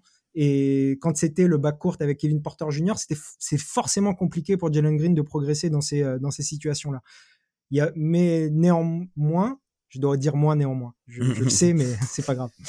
néanmoins, euh, le, le, il y a des choses qui sont aussi du domaine de est-ce que ça va durer, combien de temps ça va durer? C'est-à-dire que Dylan Brooks, qui est un des joueurs les plus efficaces de la ligue actuellement, je suis pas sûr que ça va durer toute la saison. Euh, il y a des saisons, il y a des matchs aussi où ça sera plus compliqué en défense, malgré la bonne organisation de de de, de Ime Moi, je suis pas surpris qu'on ait en c'est dur. Je suis pas surpris qu'on, je suis pas surpris qu'on ait dit euh, qu'on ait aujourd'hui une meilleure équipe de Houston avec un plancher plus élevé, avec des joueurs plus expérimentés comme Van Vliet et euh, Dylan Brooks et un, bon coach comme Ime Udoka. Ouais. Mais après c'est vrai que la recette, la recette est quand même intéressante et je pense que nous ce qu'on critiquait la, la, la plupart, outre le, côté timeline, c'est euh, de laisser de l'espace aux jeunes. Parce que quand tu regardes au final les joueurs qui jouent et tu regardes la rotation à l'aile, en fait, ils ont de la création, la création essentiellement à l'extérieur et sur l'axe 1-5 avec Sengun à l'intérieur. Et en dehors, t'as que des, euh, t'as, que des, des, des ailiers défensifs, globalement où tu vas mmh. avoir une rotation avec une, une très grosse densité euh, défensive avec euh, t'auras du Dylan Brooks, du Jason Tate, du Tarizon, t'as euh, euh, Jeff Green, l'ami Jeff Green qui prend euh, quelques minutes malgré sa, sa coupe un peu bizarre. clairement, vas-y. non, donc tu vois, on a des profils assez athlétiques et en fait, un peu comme, alors je reprends peut-être un peu, un peu comme tu vois Philly où tu as de, de la création sur l'axe 1-5, T'as euh, du coup Jalen Green qui a moins de freestyle puisque la balle mm. est plus en contrôle euh, d'ailleurs, je trouve que, enfin, il joue pas beaucoup de pick and roll, euh, je trouve, euh, Jalen mm. Green avec Sengun. Parce que, enfin, lui, il fait un peu son, son truc un peu de, de, de, de ce côté. Enfin, le, pick and roll avec Sengun, pardon, c'est plutôt euh, réalisé par, par, par Van Vliet. Et, euh, et même, tu vois, sur le, le, côté, euh, ça, ça, permet de limiter le, le chaos que t'inflige un joueur comme Jalen Green, puisque le passing ne fait pas partie de ses qualités. Et en fait, mhm. globalement, sur ses pertes de balles, il y a moins de pertes de balles liées à des prises de décision. Par exemple, il voit une passe, il essaie de la faire, mais il n'a pas la capacité. Ça va être, par exemple, un dribble raté, il va se dribbler sur le pied, il va marcher, il va faire une faute offensive. Mais du coup, c'est pas du live ball. C'est-à-dire que mm. quand il y a ce, genre de choses, le, l'équipe adverse ne peut pas partir en transition. Du coup, tu, tu limites en fait le, les dégâts que tu infliges à ton équipe, mais en même temps, c'est aussi une équipe où il va falloir se poser la, la question de la réintégration de, de Thompson, puisque c'est un joueur qui aura besoin aussi de c'est un joueur qui, alors oui, défensivement, il va bien rentrer dans le moule, mais offensivement, c'est quelqu'un qui a des, des, qui a flashé et du coup qui est aussi haut, notamment par, par rapport à des raisons de création. Et c'est un joueur qui est peut-être moins sûr en fait, en fait que qu'un joueur qui est football, puisque vite on n'en parle pas. Ben, il perd pas beaucoup de balles. Mm. Pourquoi? Parce que quand il est en difficulté, et quand il est en difficulté, il cherche pas à faire la passe, il tire. Donc, il va être catastrophique euh, en termes d'adresse, mais il va pas perdre de ballon. il va pas perdre de ballon ce qui est un vrai changement. Enfin, on le mm. dit, tout ce qui a plombé Houston ces dernières années, euh, les erreurs défensives, la défense en transition, les pertes de balles apocalyptiques. Hein, ils, étaient, ils étaient sur des stats, sur des. C'était effarant. C'était historique, hein, mais dans le mauvais sens du terme, leur, leur perte de balles, ça a beaucoup, euh, beaucoup changé cette année. Ça explique une partie de la réussite. Par rapport à la critique, pour revenir un peu sur la critique de, de l'intersaison, je pense qu'on n'avait peut-être pas réalisé que les choix avaient déjà été faits. C'est-à-dire que nous, on expliquait le fait que ah, ben, il y a beaucoup de minutes pour beaucoup de jeunes. Euh, comment tu vas pouvoir les développer? Moi, plus le temps avance, hein, plus j'ai la sensation que Sengun, euh, Sengun et ensuite Smith, le choix a été fait. Mais par contre, Green, Smith, pas justement. Euh, le choix a été, a été fait sur Sengun et Green.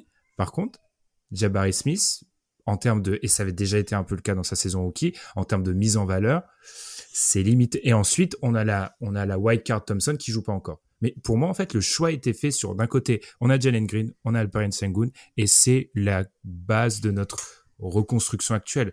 Dans la, en termes de mise en valeur, et peut-être que ça, on l'avait pas euh, bien compris. Pour un peu euh, parler justement sur ça, c'est vrai que Jalen Green a encore des moments de flottement. Je vais appeler ça, je vais appeler ça comme ça, où euh, je sais plus c'est quel match, c'est peut-être celui contre les Lakers où il y a un moment, il prend deux, trois, deux, trois possessions de suite où il prend des tirs à trois points et tu te dis, c'est peut-être pas ça qu'il faut faire dans le rythme du match, etc. De l'autre, il y a plus de réussite et je pense qu'il bénéficie complètement d'avoir un, un Fred Van Vliet sur le backcourt. Ce dont il faut parler, je pense, les gars, c'est aussi le début de saison d'Alparet Sengun.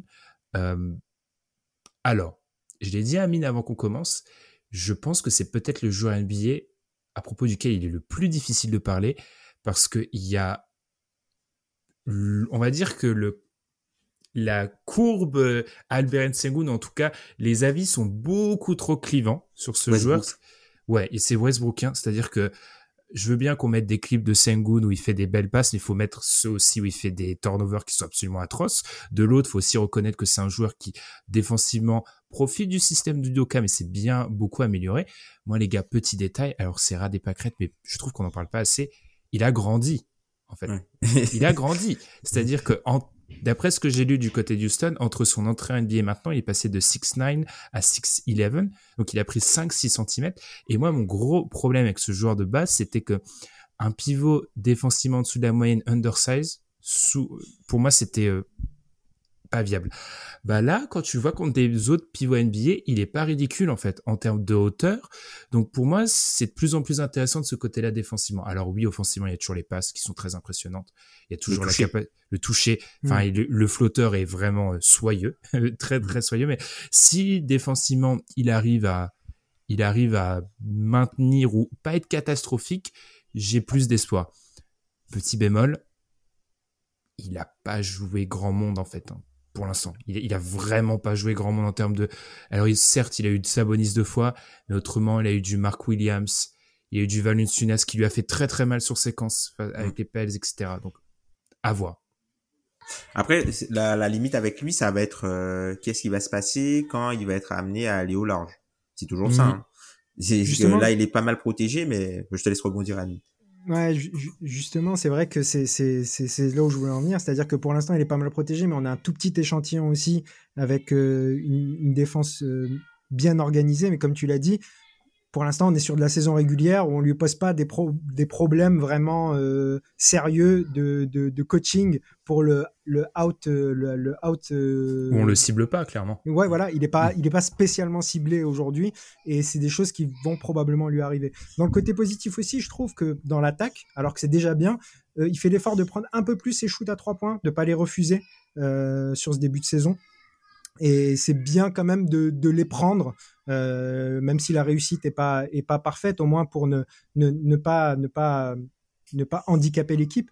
Du coup, il y a, y, y a, un côté mitigé, mais on a l'impression quand même, c'est tout le positif d'avoir pris, euh, pris Udoka euh, comme coach aujourd'hui, c'est qu'il permet de limiter les erreurs de ces, de ces jeunes joueurs qui, qui étaient dans un cadre où ils ne pouvaient pas avancer finalement et, là, avec, euh, avec, c'est là où, euh, où effectivement on s'est peut-être trompé. Et peut-être que l'erreur des Rockets, la seule erreur des Rockets cet été, c'était pas du tout ces choix qu'ils ont fait, mais plutôt de drafter euh, Amen Thompson euh, aussi haut, un porteur de balle non shooter de, de, grande taille, qui est un joueur intéressant, mais qui, est un joueur qui semble qu'ils vont avoir du mal à développer aujourd'hui, vu, leur, vu, vu leurs objectifs en fait. Et peut-être qu'il fallait, fallait justement trader ce pic et euh, l'utiliser autrement parce que c'est un joueur qui, pour le coup, j'ai du mal à le voir rentrer dans, dans ces Houston qui veulent être un minimum compétitif. Quoi. Mmh. Alors pour le coup, moi je suis pas trop d'accord avec euh, avec ça. pour une fois qu'on n'est pas d'accord, tiens. Alors je, trouve que c'est, je trouve que c'est un pic euh, qui, est, qui est quand même intéressant parce que tu vois l'an prochain ils vont pas en avoir. Donc si tu te passes de lui, et sachant que l'an prochain tu n'en auras pas, ben du coup ça te fait deux deux choix qui sont qui partent à la poubelle tu savais pas si tu aurais pu avoir forcément euh, Van Vliet et Brooks aussi qui te permettaient de jouer ça. Et encore une fois, tu vois, cette équipe de Houston là, c'est une équipe plancher. Hmm. Comme on a dit, ils font voilà, c'est une équipe plancher. Sauf que pour euh, si ton objectif, si ton objectif c'est de pas être dernier, ok. Mais si ton objectif c'est de gagner une série de playoffs, t'as besoin du talent d'Amen Thompson. Tu vois, mais ça à va mon avis. de le développer, en fait. C'est sur, surtout ça le problème. Alors, peut-être dans la configuration actuelle. Ils ont, déjà fait les choix, les gars, je pense. Non, ils moi, ont déjà fait les choix, mais, mais en plus, moi, je trouve Le, côté non-shooter, moi, c'est ce qui m'inquiète le plus, en fait, pour l'intégrer à, à, cette équipe. Parce que tu vois, si ça devient le meilleur joueur de l'effectif, ils vont repenser la stratégie. Il a le talent peut-être pour être le meilleur joueur de cet effectif-là. Donc, s'il le devient, ils vont repenser la stratégie pour construire autour de lui et pas forcément sur ce qu'il y a là. Ouais, mais tu vois, les chances que ça arrive, Tom, dans l'environnement actuel sont nettement moins, moins hautes que dans un environnement, il aurait été plus responsabilisé. Même si moi, je suis, je mets toujours en garde sur la surresponsabilisation des jeunes porteurs de balles. Peut-être un sujet qu'on fera bientôt. Là, il est dans une situation où il y a d'abord Fred Van Vliet. Ensuite, il faut euh, la connexion Van Vliet-Sengun qui commence vraiment à se forger. Donc, Sengun a une part importante. Il y a le scoring de Jalen Green. Il y a Dylan Brooks qui pète encore des câbles, hein, régulièrement, qui prend beaucoup de tirs parfois. Donc, mm. Et Jabari Smith aussi. Jabari Smith qu'il faut, à nourrir, faut, mm. à nourrir, etc. Donc effectivement, c'est en termes de potentialité, il te faut quand même parce que s'il se pose la question à long terme de qui est le meneur, parce que Fred Van Vliet, on sait que peut-être dans 4-5 ans, soit il sera là mais moins bon, soit il sera plus là. Donc sur cette idée-là, je valide le choix. C'est plutôt sur euh, là où je, rejoins Amine, c'est que tu sais qu'en termes de développement, tu lui mets quelques petites barrières. C'est peut-être ça, c'est juste ça. Mm-hmm. Après, ils ont, ils ont peut-être passé le moment où faut faire du développement, etc. Alors, faudra revenir aussi. Là, je lance beaucoup de sujets sans avoir prévenu l'équipe, mais sur l'impact et les conséquences néfastes que peuvent avoir des années de, de difficultés comme les celles des Rockets, parce que en termes de développement, oui. Et même maintenant, je trouve qu'il y a entre guillemets des séquelles. Par exemple, c'est une équipe qui cut jamais. Les, jeunes chez les Rockets, ils cut jamais. J'ai l'impression qu'ils ont, c'est une notion qui n'existe pas dans le jeu des, genre le cut, ça n'existe pas. Donc, il y a juste ça en fait. Je me suis fait la réflexion je me suis dit mais il cut jamais cette équipe là donc à voir tu vois euh, à voir à quel point ça a l'importance et à quel point avoir appris avoir acquis autant de mauvaises habitudes a des conséquences à long terme pour cette équipe là après d'accord pour dire que moi c'est la première fois que j'ai vu des matchs de Houston plaisants depuis plusieurs années. Et mmh. ça c'est première victoire mmh. Ouais, c'est ça. Et puis du coup, euh, on, a, on en a peut-être pas parlé euh, assez avec Memphis euh, tout à l'heure, mais eux, dans leur objectif de potentiellement aller euh, peut-être tester le play-in, ben ils sont quand même bien partis par rapport mhm. euh, aux autres. Là où, tu vois, pour Memphis, les équipes qui étaient censées se bagarrer avec eux, ben sont très très bien parties. Si on reprend par exemple le cas de Minnesota ou de Dallas. Mhm. Par contre, on est d'accord parce que c'était, je l'ai pas fait, je me suis rendu compte que j'ai oublié de le faire pour la petite citation pour lancer ou en tout cas la stat pour lancer les les Rockets. On est d'accord que la situation actuelle, selon Cleaning de glace de top 10 défense, top 10 attaque, ça ne va pas durer. On est d'accord. Ça c'est. Non. On est tous plus. Vous, vous voyez quel côté s'est rodé le, le, en premier? L'attaque ou la défense? Paradoxalement, paradoxalement l'attaque, je pense. Je pense que sur la saison régulière, euh, le, le- le travail qui est fait de- dans le système défensif va permettre de. Après, ça veut pas dire qu'ils seront top 10, hein, mais je veux dire, ce qui risque de plus s'éroder, c'est euh, l'attaque. C'est ce qui risque le plus de s'éroder. Ça veut pas dire non plus que ça va totalement s'éroder euh, au niveau de l'attaque. quoi. J'aurais tendance à dire que je pense qu'à la fin de la saison, ça sera une plus mauvaise défense qu'une plus mauvaise attaque, mais je pense qu'au Possible. 15, au 15 janvier, ça sera une meilleure déf- défense qu'une meilleure attaque. C'est-à-dire qu'en fait, leur, pro- leur, ils vont peut-être perdre sur la réussite au tir de certains joueurs, Ouais. mais en fait, sachant que beaucoup, de nombreux jeunes joueurs doivent apprendre les systèmes, en tout cas, euh, fonctionner dans la philosophie du Doka, ça va prendre Mhm. peut-être plus de temps. Là où pour moi, une partie de leur défense, soyons honnêtes, hein, les équipes contre eux mettent rien dans les coins. Ouais, absolument rien. rien. Ouais, ouais. Euh, Il y, a- il y a des trucs qui quand même, bon, on commence à avoir de la bouteille, comme on dit. A- on est habitué, genre les équipes qui concèdent rien dans les coins, euh, mi-janvier, ça, alors, sauf les Knicks une année, euh, Les. Thibodeau, ouais. Au, au bout d'un moment, ça retourne un peu à la normale, mais je pense que oui. Enfin, je pense qu'à la fin, ça serait une meilleure attaque qu'une meilleure défense. Ça, je, je serais très étonné que ce soit une meilleure défense qu'une meilleure attaque. Eh ben moi, tu vois, je, passe, je portais plus de l'autre côté.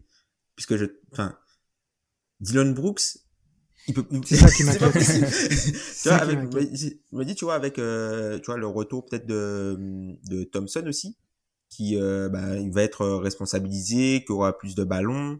Euh, donc je me dis que euh, il y a des joueurs qui vont prendre ou qui auront énormément de responsabilités toujours. Et après, faut voir qui, qui va peut-être rester en santé qui va se blesser dans cette équipe-là. Mais si par exemple, si Von Vliet se blesse, l'attaque, euh, au revoir. Oula. Bye bye. bye bye là. Même si même si Sengun euh, reste un, un bon un, un bon joueur offensif, mais euh, le, le la personne qui donne la structure à cette attaque là, c'est Fred VanVleet. Et si il Mhm. est amené à rater des matchs, et si par exemple Fred VanVleet est remplacé par un jeune joueur comme par exemple Thompson qui lui n'a pas cette notion peut-être de, de, de protection du ballon, je pense que l'attaque peut euh, peut euh, les faire vriller, sachant que tu vois, euh, Udoka, là, il fait sa meilleure impression de Steve Clifford, en fait. Parce que les Ouais. trucs qu'il a corrigés, non, mais en vrai, les trucs qu'il a corrigés, c'est des trucs, c'est le, le- l'espèce de, le vieux coach, euh, enfin, entre guillemets, le vieux coach, le coach âgé, pas de perte de balle, le repli défensif, Ce qui, on se toupe la transition. Moi, les gars, ça me fait surtout penser à à Silas, il aura plus jamais de taf. hein. Parce qu'en en fait, il aura plus jamais de taf. Parce que en- en- tu, tu vois qu'on on a beaucoup questionné les, les joueurs en tant que joueurs, en fait. Mais il y a un moment où, certes, il y a la porte des vétérans, mais il y a des trucs, euh, genre Jalen Green, il y a les rotations, Ouais, les close-out. Je l'ai je l'ai jamais vu close-out comme ça, des fois. hein. Mais après, après, je crois qu'il est sur un, il est sur un banc, je crois, ça, il a ça. Je crois que je l'ai vu, je crois que c'est les Nets. Il est sur, il est, il est, euh, assistant quelque part. Je l'ai vu, euh, sur un banc Ah, mais ça, mais ça, mais ça, c'est le népotisme NBA, Tom. Mais en tout cas, il sera, il sera jamais, il sera jamais, euh, il sera plus jamais coach principal, je pense, parce que là, euh, bref. Et après, tu vois, à sa décharge, dernière chose, après, à sa décharge, le Jalen Green de l'an dernier, c'est pas le Jalen Green de cette année, tu vois. Le Sengun de l'an dernier, c'est pas le Sengun de cette année aussi, tu vois. Les joueurs aussi ont évolué, tu vois. Et je répète ce que j'ai dit tout à l'heure, le Jalen, le Jalen Green de, l'année dernière, il, est, il était à côté de Kevin Porter Jr. aussi. Hein. Oui, ah, ça, ouais, ça, De- ça. Est-ce que la, situation des, des Rockets, c'est pas euh, de l'importance du guard play épisode 542 parce que vraiment euh, ri- rien que de passer de de Fred Van Vliet après avoir reconnu l'expérience euh, Porter Junior, bah ça change un peu tout pour la, la, la physionomie de cette attaque. On, finit là-dessus, mais sur demi-terrain, c'était une équipe qui n'allait nulle part parfois sur demi-terrain vraiment en termes de choix, euh, etc. euh, Sans parler des cuts, etc. Ça, je pense que c'est leur prochaine évolution. Mais euh, tu vois que le, le fait d'avoir euh, King Porter Junior en termes en porteur de balle, bah, la première passe sur pick and roll n'était pas faite, comme je l'ai dit, etc. Là, sur demi-terrain, ils sont ils sont crédibles. Surtout quand à la passe de Sengun, quand à la création de Sengun. Donc, ça change un peu tout aussi, euh, soyons honnêtes. Tu, tu l'as dit, Amine, ils veulent l'amener sur un basket de demi-terrain qui a un an, il maîtrisait absolument pas, qui était cataclysmique, et là, il commence à le maîtriser. Alors, je pense pas comme les statistiques le montrent pour l'instant, je pense pas que ça soit une des dix meilleures attaques sur demi-terrain de l'NBA, je pense pas. Mais en tout cas, ils, ils, ont des bases, ils sont crédibles sur cette partie-là du terrain, donc ça change tout, clairement. Mais après, pour moi, tu vois, l'an dernier, c'était voulu. Oui. Pour avoir un beau tank commander, pour avoir un maximum de chance à victoire. Oui, oui. Il, y a aussi, il y a aussi, à ma décharge, je l'ai pas dit, les objectifs sont pas les mêmes aussi. Voilà. Hmm. L'effectif n'est pas le même, le coach n'est pas le même, et les objectifs euh, dans les bureaux, on n'a pas le même objectif cette année, qu'il faut aussi mettre en avant. Euh, petite note, et on va appeler ça une transition. Euh, le City Edition avec l'astronaute sur le terrain des Rockets, c'est magnifique. magnifique, vraiment. Parce qu'on va en parler in-season tournament, on va parler terrain. Le petit logo astronaute et le City Edition des, des Rockets, c'est vraiment magnifique. Voilà, voilà la petite note. White. Ouais, ouais, vraiment super, vraiment super beau. C'est une, ça, c'est le genre d'initiative qu'on souligne. Et ben, on va finir, les gars, avec le In-Season Tournament. Euh, une petite euh, citation d'Adam Silver. Je l'avais dit à Amine en off. Moi, quand Adam Silver, il implante quelque chose de nouveau, je me farcis toutes ses interviews pour voir exactement ce qu'il veut dire en termes de d'éléments de langage, etc. Donc j'en parlerai un peu plus tard. Euh, Adam Silver qui nous avait dit, je cite, une fois que tout cela va commencer avec les nouveaux maillots, les nouveaux parquets, les joueurs NBA vont s'enthousiasmer à propos de ce tournoi. Il avait dit ça dans son interview euh, chez euh, tac tac tac chez TNT. Charles Barkley, Ernie Johnson. Ah ouais, quand il avait posé la question. Euh, ouais, sur les violences, exactement, sur les violences euh, policières, euh, policières, non, les violences conjugale, etc., et où la NBA n'est clairement pas un, une ligue euh, exempte de tout reproche, clairement pas. On te voit, My Bridges. Euh, du coup, est-ce qu'on s'enthousiasme, nous, les gars? Du coup, c'est ça la question. Est-ce que vous êtes d'accord ou pas d'accord? Et je vais lancer celui qui m'a dit qu'il n'avait rien à dire sur cette question. Parce que quand on a décidé qu'on allait en parler sur la conversation WhatsApp, Amine nous a dit, ah, moi, les gars, j'ai rien à dire sur ça. Du coup, Amine, est-ce que tu as toujours rien à dire là-dessus? Je vais, je vais aussi dire ce que je t'ai dit euh, quand on s'est rejoint ce matin dans la conversation. J'ai peur d'avoir un avis un peu trop RMC aussi euh, sur le sujet. Parce que pour moi, c'est un peu la coupe de la ligue, en fait. Euh, le, le, Avec les maillots pitch. Le, le in-season tournament. oui, voilà. Les pitch, c'est la Coupe de France. C'est déjà, il y, a une autre, y a une ambiance, tu vois. La Coupe de la Ligue, c'est la, la coupe, c'est une coupe en plein milieu. Ça se termine avant toutes les, les, les, les autres compétitions, tout ça. D'ailleurs, ils l'ont arrêté, la Coupe de la Ligue. Et moi, je sais pas. Le, ce qu'on a dit un peu, euh, ce qu'on a dit un peu en off, et que le, le plus gros défaut que je, je lui assénerai, parce qu'en fait, j'ai même pas non plus spécialement de défaut. C'est juste que c'est un peu, euh, pour moi, c'est un peu la, la, la, coupe, la coupe des villes de foire, tu vois, le, le truc de, qui, qui nous intéresse pas. Le défaut, c'est, je trouve que commencer le in-season tournament justement euh, trop, deux semaines, trois semaines après le début de saison. Déjà, moi, je suis super euh, intéressé par la saison régulière et, et, pour le coup, les matchs qui comptent pour la saison régulière, moi, je les prends comme des matchs de saison régulière. Hein. C'est juste que je vois des parquets qui me dérangent et qui, pour certains, j'arrive pas à voir les matchs. Mais, mais, je suis plus intéressé par le résultat en tant que match de saison régulière que de match de in-season tournament. Et sincèrement, mon avis, c'est que ça m'intéresse vraiment pas. En fait, je suis désolé. C'est pour l'instant, en tout cas, et autant euh, le play-in, on l'a vu, c'était une bonne idée, mais c'est quelque chose qui facilement tu obtiens quelque chose qui, euh, qui est le plus important finalement dans le sport, c'est euh, l'accès à de la compétitivité, à obtenir un, ticket euh, sportif en fait finalement, c'est aussi fou que ça puisse paraître. Ce n'est pas l'argent qui les motive le plus, c'est le sportif. C'est pour plein d'équipes faire les playoffs via le play-in, ça les, ça les intéresse. Par contre, faire un tournoi de mid-season euh, euh, moi, je suis assez persuadé que les joueurs prennent ça aussi comme des matchs de saison régulière. De toute façon, c'est ce que c'est aussi pour l'instant. Et que au moment, finalement, on en parlera au moment où il y aura les matchs qui ne comptent pas dans la saison régulière et qui sont les, les demi-finales finales. Parce que pour l'instant, moi, j'arrive même pas à me rendre compte vraiment que ça a commencé, à part qu'on a des terrains moches. Tu, tu, le remarques quand tu t'allumes le match, tu fais qu'est-ce que c'est que cette abomination parce, que, parce, que, comme tu l'as dit, Amine, vraiment, en, en fait, l'objectif premier, c'est de voir le ballon. Hein. Parce qu'il y, a des, y a des terrains sur lesquels tu ne vois pas le ballon. Je suis désolé, le rouge ne s'apprête pas à ça. Hein. C'est affreux, vraiment. Euh, c'est qui euh, les Bulls, c'est affreux. Les, du coup, les Rockets, c'est affreux, etc. Bref, euh, Tom, qu'est-ce que t'en penses? Alors déjà, avant de commencer, parce que moi j'ai une longue tirade qui va arriver, mais déjà les mecs, je l'ai dit à Amine, les mecs, ils ont eu 10 ans pour réfléchir et le nom qu'ils ont pondu, c'est In Season Tournament. Ils n'avaient pas une meilleure idée? Pour l'instant, non, écoute, hein, ça, ça viendra, je sais pas, ça, ça, ça viendra après. Mais après, je pense que, un peu comme Amine, euh, pour l'instant, il euh, n'y a pas de match, le, comme il n'y a pas de match coup près, c'est-à-dire que, alors oui, si on prend le contexte, le match de saison régulière que tu perds, on compte quand même le point à virage parce que tu peux être dans le meilleur des deuxièmes pour te qualifier. Mais ça, en vrai, on s'en manque un peu. c'est un match de saison régulière, que tu perdes de moins 30 ou de plus de, de, de, de moins 5, ça reste un match de saison régulière, sauf que pour le, euh, le Incident Tournament, ça peut compter. On, va prendre, tu vois, les équipes où il y a Washington. Peut-être que l'équipe qui va se qualifier, euh, le, le, meilleur euh, deuxième qui va se qualifier, c'est celui qui aura blowout Washington avec le plus de points, tu vois. Un truc. Donc ça peut garder, ça peut garder une, une, une certaine, une certaine importance. Mais globalement, moi je trouve qu'il faut attendre les matchs couperés je pense que comme là, il n'y a pas vraiment, enfin, en gros que tu, il y a, pas, il y a pas de conséquences directes aujourd'hui à perdre un de ces matchs-là ou à en gagner. Là où, par exemple, pour le play-in, il y a des conséquences directes. Donc, ça hmm. ramène de la dramaturgie. Donc, je pense qu'il faut vraiment attendre les matchs coup près. Et euh, une fois qu'il y aura les matchs coup près, il y aura beaucoup plus d'enjeux. Mais après, je trouve que euh, dans l'idée, c'est quand même intéressant parce que il y a des équipes qui savent très bien que elles ne pourront pas gagner quatre séries de playoffs. Donc tu leur offres quelque chose où sur un match, comme on a l'habitude de dire potentiellement sur un match tout est possible, sur un match, à un moment donné, tu peux euh, tu peux voilà tu peux gagner euh, tu, tu, peux arriver à, gagner euh, un trophée ou une récompense en peut-être en, six matchs alors six sept matchs alors que c'est des matchs que de toute façon tu aurais quand même joué pour la saison régulière donc moi je trouve qu'il faut qu'on attende faut laisser un peu sa chance au produit attendre les matchs coup près je dis ça mais pour moi ça change.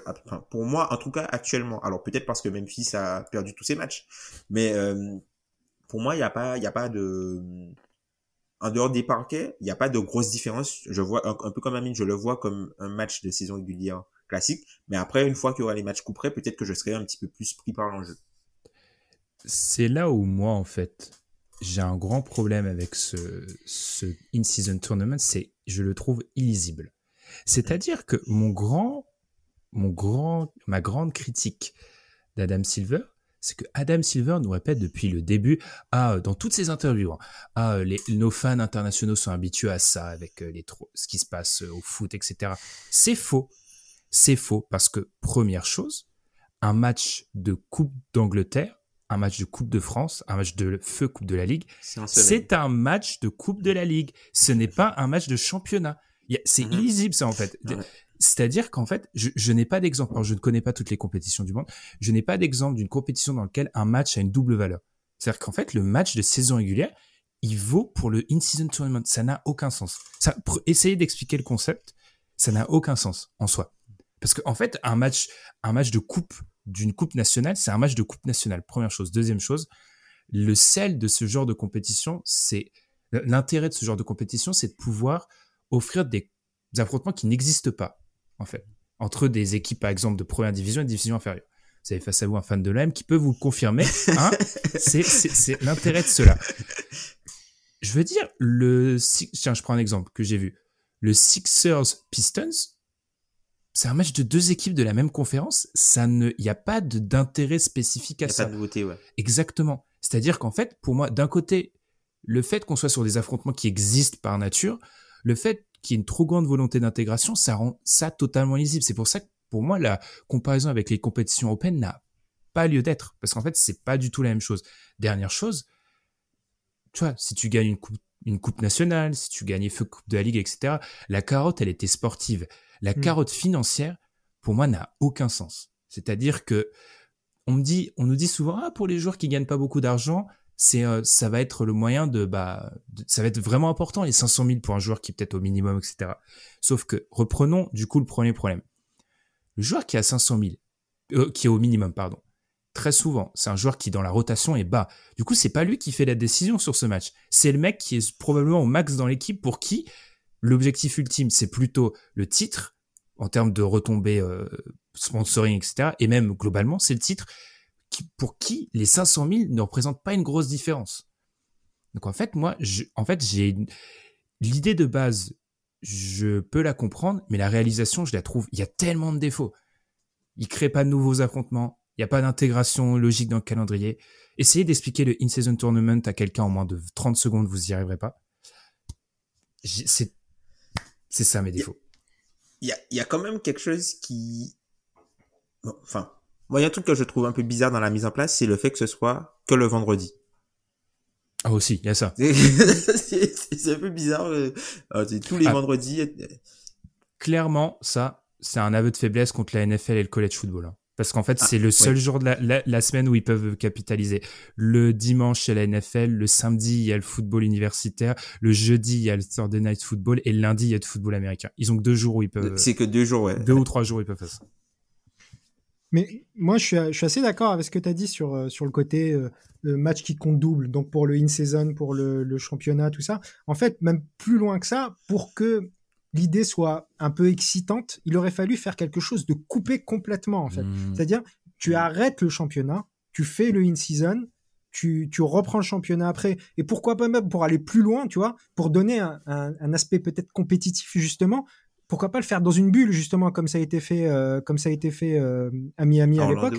Faire faire un faire un tournoi dans une bulle où tu aurais un truc un peu plus toutes les équipes sont ensemble il y a une des rivalités qui peuvent se créer pendant le tournoi mmh, quelque chose de de court pourquoi pas sur deux semaines tu vois où les équipes s'affrontent pas pas forcément énormément de fois mais un truc qui euh, là peut-être que moi-même j'aurais été un peu plus excité parce que ça aurait été décorrélé du reste. Là, le fait que moi, j'ai de la saison régulière, je suis de la saison régulière en fait. Je suis pas, je suis pas Avec les, des parquets moches, c'est ça. oui. Et sur ce que disait Tom tout à l'heure, les matchs couperés, justement, moi j'ai peur qu'ils soient pas couperés en fait. C'est juste ça. C'est-à-dire que comme tu l'as dit, c'est l'occasion pour certaines équipes d'ajouter une petite bannière euh, en haut de, de, de leur salle qu'ils n'auraient pas pu ajouter peut-être en, gagnant une, compétition en très peu de temps, mais c'est toujours le même argument Coupe de la Ligue en fait. C'est-à-dire c'est la Coupe de la Ligue, c'était aussi euh, c'était aussi ça, ça permettait à des équipes qui n'avaient pas gagné ou pas gagné depuis longtemps de remporter un trophée et de jouer la Coupe d'Europe à l'époque dans, dans le foot. Donc c'est je trouve que c'est trop minime pour que ça m'excite de voir une finale, par exemple, entre Atlanta et Minnesota. Je sais pas. Et, c'est les équipes pour lesquelles le tournoi a été créé. C'est ces équipes-là, bah je pense. Hein. Mais c'est la ligue, les gars. Je pense pas que la, bonne, euh, la bonne comparaison, je ne pense pas que ça soit une coupe, euh, genre coupe de la ligue anglaise, coupe de la ligue, etc. C'est la Ligue des Nations qu'ils ont créé en fait. oui. Ah oui. oui. Parce que c'est incompréhensible. ils ont créé la Ligue des Nations en fait.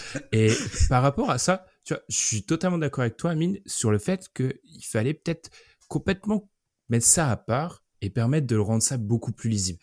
Moi, moi, c'est mon plus gros problème sur le fait que ça soit peu lisible. Après, théorie, je suis persuadé que la ligue, ils ont conscience que c'est pas la version finale du in-season tournament parce que je suis sûr que dans un ou deux ans, le plan pour le d'un côté l'installer dans la tradition NBA parce que euh, Adam Silver dans toutes ses interviews il parle de créer des traditions ça prend du temps. Je serais pas surpris qu'à moyen terme il y a un spot de playoff qui se joue sur les season c'est sûr c'est ça va arriver. Moi je, veux juste ajouter un truc parce que en fait la raison pour laquelle les matchs comptent pour la saison régulière et pour le in-season on la connaît tous. C'est que il y a déjà trop de matchs et qu'il a pas voulu en rajouter trop et mhm. du coup, ça, le, le, problème se posera toujours parce qu'il n'a pas envie d'en enlever non plus des, des, des, matchs. Il y a les 65 matchs, Amine. Les joueurs, ils vont pas être contents si tu leur enlèves tôt de matchs. Bah hein. oui, je suis d'accord. Pour atteindre les, critères. mais, mais du coup, en fait, tu es face à un problème qui, j'aimerais bien être optimiste comme toi et d'espérer que dans deux ans, il y a une bonne solution. Mais j'ai l'impression que face à ce problème, il n'y a pas vraiment de solution, en fait. J'ai l'impression que les matchs de in-season doivent compter pour la saison régulière, tu vois. Oui, oui. Bah, de toute façon, il faut, faut, les, faut les mettre quelque part, ces matchs-là. Ou pas, faut pas nous faire comme euh, le, le play-in où les stats ne sont pas comptabilisés. Ou les, les trucs ça n'existait pas. D'ailleurs, bah, le play-in qui, tu vois, tu en parlé, Ben, euh, tu l'as pris comme exemple, le play-in qui a déjà été réformé puisque la première version du play-in, c'était avec l'écart des matchs. Et puis là, euh, la deuxième version du play-in, il y a plus d'écart de matchs, vraiment, tu vois. Mm. Et il y a plus d'équipes impliquées. Donc oui, peut-être que ça va, ça, ça va changer, ça va changer ça va changer un peu. Je, pense que ça va changer après, on, verra. Alors, euh, on veut pas passer comme des vieux conservateurs de la NBA. Moi, moi, je dis juste que, en fait, pour moi, ils ont, ils ont fait un demi-pas. C'est-à-dire que d'un côté, ils ont installé ça, mais ils ont voulu protéger tellement de trucs sacro-saints NBA, euh, les, les, 82 matchs, euh, etc. Et puis de l'autre, Adam Silver répète dans toutes ses interviews, du coup, que ah, on voulait euh, quelque chose qui excite les fans avec le début de saison, euh, parce qu'en fait, en gros, concrètement, ils veulent exciter les fans sur la partie qui va entre fin novembre et enfin, en fait, en fait, début de saison entre début de saison en octobre et la mi-décembre où historiquement la NBA bah les fans aux US regardent peu parce que c'est pas ça qui regardait c'est le football qui regardait le football américain. Le truc c'est que pour moi pour suivre deux trois euh, pour être sur deux trois listes Twitter comme Tom tu me liste Twitter préconisé préconisé j'ai pas l'impression alors c'est un biais euh, c'est une bulle hein, mais j'ai pas l'impression que les gens à part les parquets qui ont fait réagir ouais. ça change pas grand une fois que la l'excitation autour des parquets sera, sera je pense, euh, passée. Je me demande si les gens qui, tu vois, ceux qui regardent plutôt la NBA juste sur les playoffs ou le reste, seront très intéressés par cette compétition-là. Après, dernière chose, on est rarement les bons, les bons, euh, les bons observateurs pour ça parce que ça ne s'adresse pas à nous, en fait. Oui. Ouais, tout à fait. C'est ce que j'allais dire justement. J'allais dire, je, je suis, je suis pas du tout contre hein, le in-season tournament. C'est juste que c'est pas pour moi. C'est un peu malheureusement comme le All-Star Game. Le All-Star Game, c'est pas. Attention, Amine. C'est pour désolé. C'est pour pour moi en tout cas, je suis pas le public vraiment du All-Star Game. C'est c'est pas quelque chose qui me fascine. Je vais plus le regarder, je vais le regarder généralement, mais c'est pas quelque chose qui me fascine. Et pour moi, c'est de cet ordre finalement. Hmm. Eh ben, on va conclure là-dessus. Quelque chose à rajouter sur le in-season tournament? Du coup, les, s'il vous plaît, et moi, les gars, ce qui m'a très énervé, je finirai là-dessus, c'est en fait, j'ai remarqué le, nombrilisme des, commentateurs américains qui ont tous fait cette comparaison avec les coupes. Euh, ah oui, les Européens, vous êtes habitués. Ça marche pas. La comparaison marche pas. La comparaison ne marche pas. Elle tient pas deux minutes, la comparaison. bref, bref. Euh, j'ai l'impression qu'Adam Silver, il s'est dit, bon, je vais leur dire qu'on fait ça dans d'autres ligues, comme ça, ils vont se dire, bon, c'est normal. mais, en fait, il y a, plein de limites à tout ça. Euh, en tout cas, on vous remercie nous avoir écoutés. On a été plutôt long, mais on est revenu sur le début de saison. Alors oui, ça a été le cas dans la conversation d'Unkebdo. On aurait pu parler des Bucks. On aurait pu parler de Minnesota. On aurait pu parler de beaucoup d'autres équipes. Euh, on le rappelle pour ceux qui nous découvrent, on a un format qui s'appelle le 4 quarts. Non, je ne suis toujours pas satisfait par ce nom, qui, euh, qui revient à chaque quart de la saison sur ce qui s'est passé. Donc le 4 quarts va arriver dans quelques semaines, donc on va revenir peut-être sur certaines de ces équipes. On va revenir avec beaucoup de recul aussi sur les différents traits de James Harden, Demi Lillard. Ça aussi, c'est dans les tuyaux. Donc vous inquiétez pas, on va couvrir tout le monde. On avait décidé de prendre un peu plus de temps que certaines fois pour bien disséquer ce qui se passait chez certaines équipes. Bah, je vais vous remercier, les gars. Merci, Amine. Merci, Tom. J'espère que, Tom, la prochaine fois qu'on se reverra, il y aura plus de, victoires. Ce serait difficile qu'il n'y en ait pas plus, mais euh, après, de, point de, vue de point de vue pourcentage, je pense que le pourcentage sera le même. Et du coup, et du coup j'espère euh, qu'Amine, le moment où on se reverra, il y aura toujours le même nombre de victoires pour les Sixers que de défaites pour Tom. Euh, alors, le même nombre de, le même nombre de victoires que de même nombre de défaites pour toi que de victoires pour Tom. C'était difficile à faire. Ah. En gros, qui est ah. toujours qu'une défaite, quoi. Voilà, c'est de manière très compliquée. J'espère qu'il aura plus de victoires à ce moment-là aussi. Euh. manière très très compliquée de présenter ça. Euh, L'enregistrement tôt le matin, c'est pour ce genre de proposition un peu compliquée, c'est pas toujours le mieux. En tout cas, mhm. eh ben, on vous remercie de, vous avoir, de nous avoir écoutés. Là, il faut vraiment, faut vraiment mettre fin à ce podcast, hein, vraiment. Euh, on vous remercie de nous avoir écoutés. N'hésitez pas à nous suivre sur les plateformes de podcast, que ça soit Apple Podcast, Podcast Addict, Spotify. N'hésitez pas à nous noter, faire des commentaires sur toutes ces plateformes et puis également sur euh, YouTube. On vous remercie. Profitez bien de la NBA. Euh, faites attention à certains parquets qui peuvent être euh, très agressifs, comme on, comme on a dit. et puis, on vous retrouve très vite pour un nouvel épisode du Dunk de NBA podcast. Merci Amine, merci Tom, et à très vite. Salut. Merci Ben, salut.